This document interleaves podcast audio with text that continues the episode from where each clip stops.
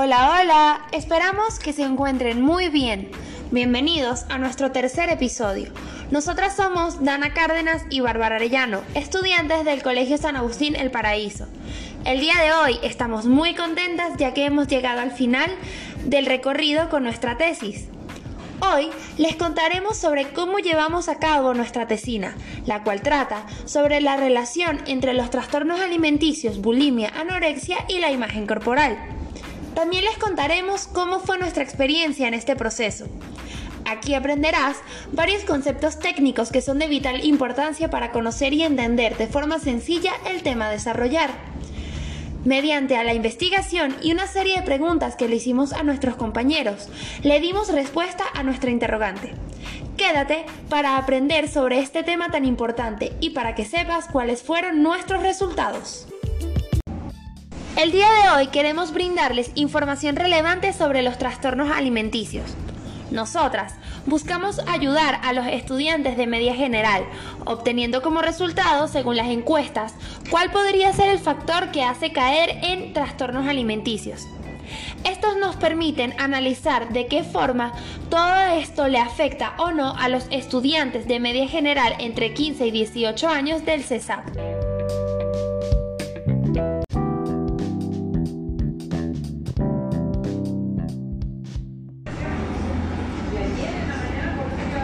El primer capítulo de nuestra tesina consistió en plantear un problema que tuviese que ver con el tema a desarrollar.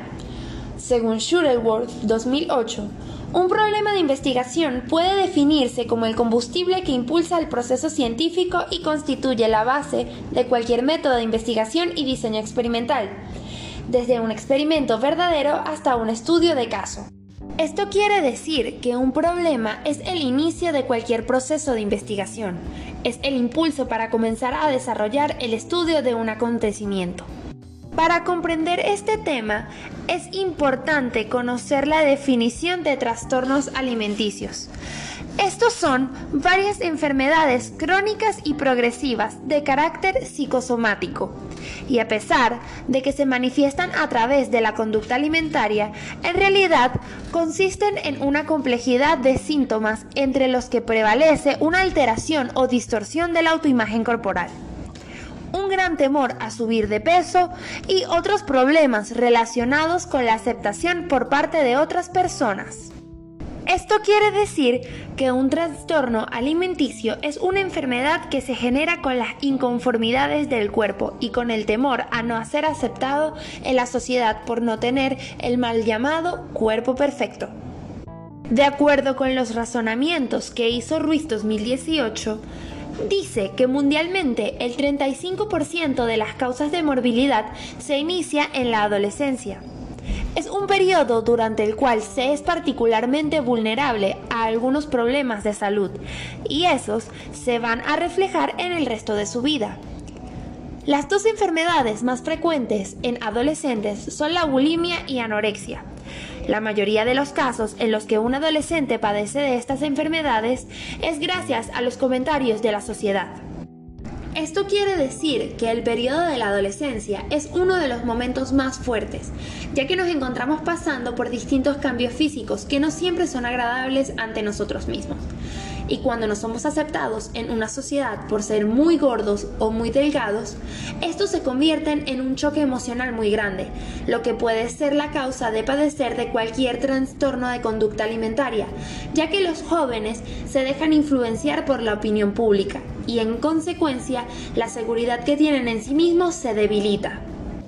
Otra de las cosas importantes que hicimos fue plantear nuestros objetivos generales y específicos. Esta fue de mis partes favoritas, ya que se tuvo que pensar qué cosas debíamos determinar según la población que utilizamos como muestra.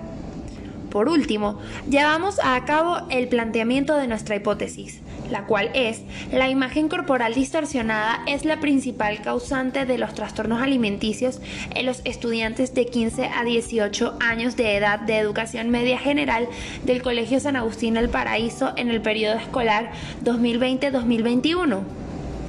En mi opinión, esta fue de las partes más engorrosas del capítulo, debido a que se debía pensar y razonar muy bien a qué preguntas se le quería dar respuesta a lo largo del desarrollo de esta investigación.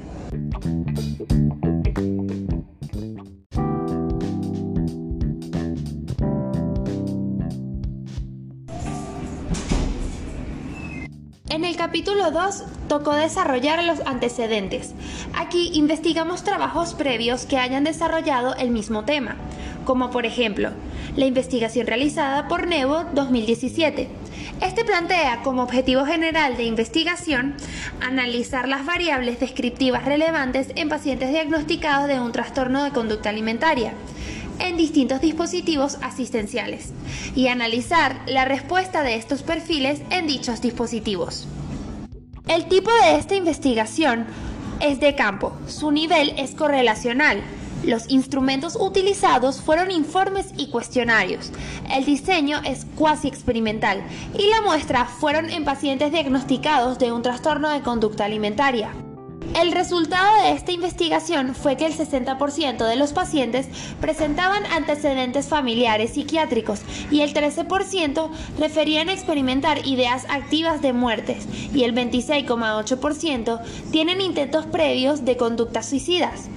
Se obtuvo como conclusión de este trabajo que a la hora de detectar los casos en atención primaria, y como consecuencia hay una baja derivación a los servicios psiquiátricos. Esta situación refleja la insuficiencia e inadaptación de los recursos de la red asistencial ante este tipo de patologías. Esa investigación obtuvo como resultado y conclusión que la mayoría de los pacientes con algún trastorno de conducta alimentaria ha sufrido de algún maltrato familiar o sufren de problemas psiquiátricos. Esta parte de la investigación fue muy nutritiva en cuanto a conocimiento personal, ya que fue de mucha ayuda para nuestro trabajo de investigación. También se investigaron las bases teóricas, que según Gómez 2006 expresa. Las bases teóricas se refieren al desarrollo de los aspectos generales del tema. Comprenden un conjunto de conceptos y proposiciones que constituyen un punto de vista o un enfoque determinado, dirigido a explicar el fenómeno o problema planteado. Esto quiere decir que las bases teóricas son un soporte para el investigador, ya que el trabajo girará en todo momento en torno a ellas. En este caso se desglosaron los siguientes términos. Trastorno de conducta alimentaria, autoimagen, autoestima, anorexia y bulimia. Para cerrar este capítulo, se investigaron las bases legales, que según Franco 2011 se refieren al conjunto de documentos de naturaleza legal que sirven de testimonio referencial y de soporte a la investigación que se realiza. Estos instrumentos pueden ser cartas magnas, convenciones, leyes, decretos, declaraciones, entre otros. Ahora, un pequeño ejemplo de lo que sería una base legal. Según el Reglamento General de Alimentos, artículo 30, con excepción de los casos especialmente determinados por el Ministerio de Sanidad y Asistencia Social, los alimentos nacionales o extranjeros serán sometidos al registro antes de su importación o fabricación, salvo que se trate de muestras que sean importadas con el fin de solicitar el registro.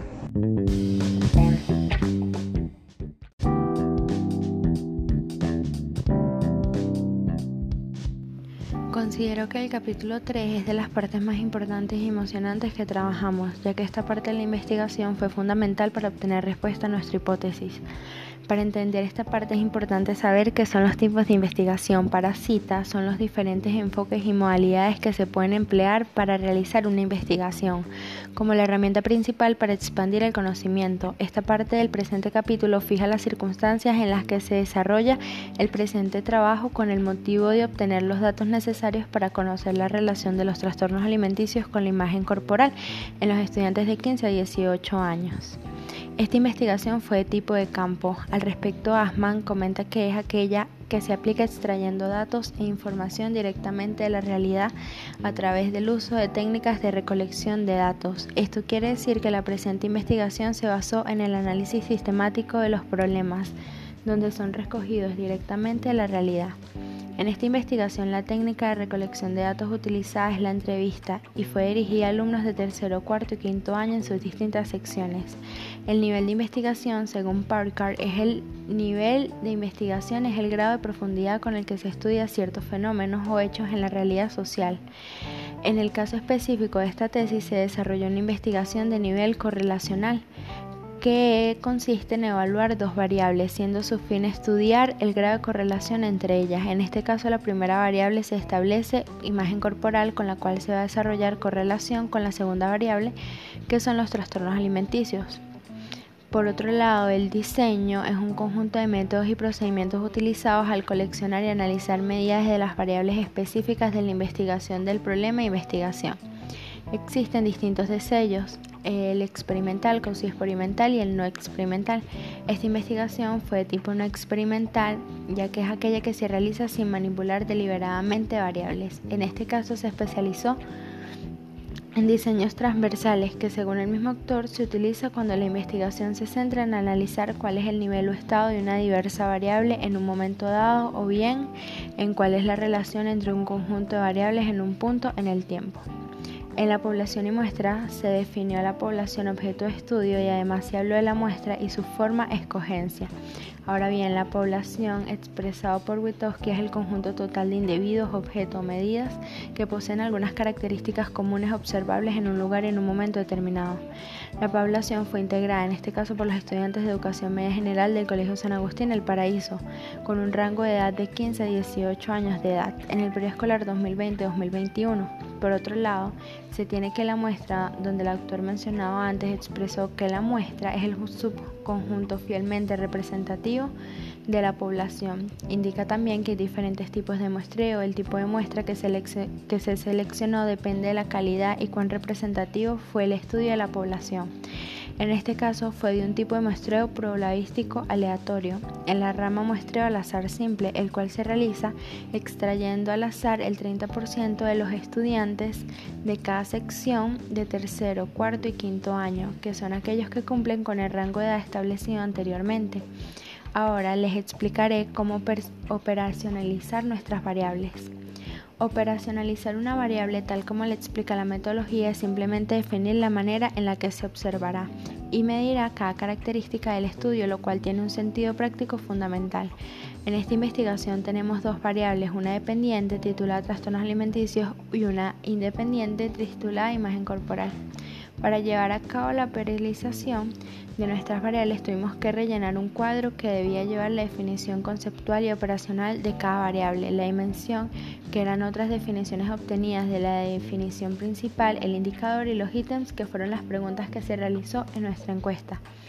Esto quiere decir que esta parte de la investigación es de suma importancia y debe realizarse de una forma muy cuidadosa para no equivocarnos en la aplicación de nuestro instrumento de recolección de datos. Para culminar con este tercer capítulo, el método que utilizamos fue el instrumento de recolección de datos, el cual está basado en las variables dependiente e independiente, que se llevaron a cabo a través de una encuesta de Google Forms. Se envió el enlace a la encuesta a través de los correos electrónicos y mediante los grupos de WhatsApp de tercero, cuarto y quinto año, en caso de que no respondan rápido mediante el correo electrónico.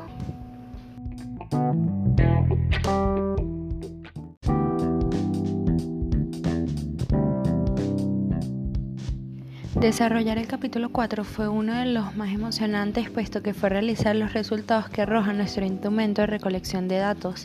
Estos análisis se hicieron mediante la utilización de gráficos y tablas. Posterior a realizar la encuesta se extrajeron los datos, se elaboró la tabla de frecuencia y porcentaje correspondiente a cada uno de los ítems que seguirían las preguntas, se obtuvieron los resultados y fueron mostrados gráficamente. Se analizó cada uno y se obtuvo como resultado final que los estudiantes de 15 a 18 años de edad del Colegio San Agustín El Paraíso tienden a disminuir o dejar de consumir sus alimentos cuando sienten que van a engordar o sienten que están gordos. Por otro lado, tienen una seguridad en sí mismos elevado y tratan de pasar por alto lo que los demás opinen de sí mismos.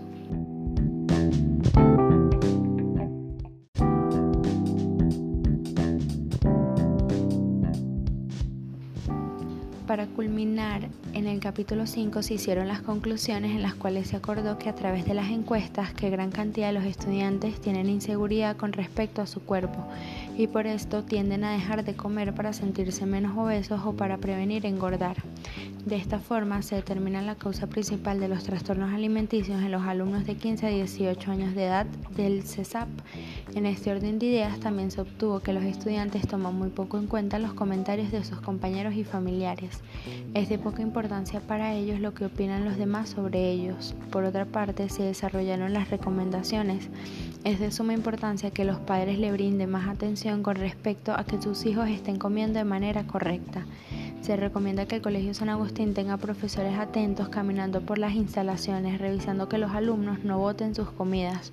Por el factor de que el alumno permanece todo el día en las instalaciones del colegio, a los padres se les complica estar atentos a que sus hijos regalen o boten sus alimentos. Por otro lado, queremos recomendar a los futuros tesistas realizar este trabajo de forma progresiva, ya que es muy extenso y necesita mucha dedicación para así obtener excelentes resultados.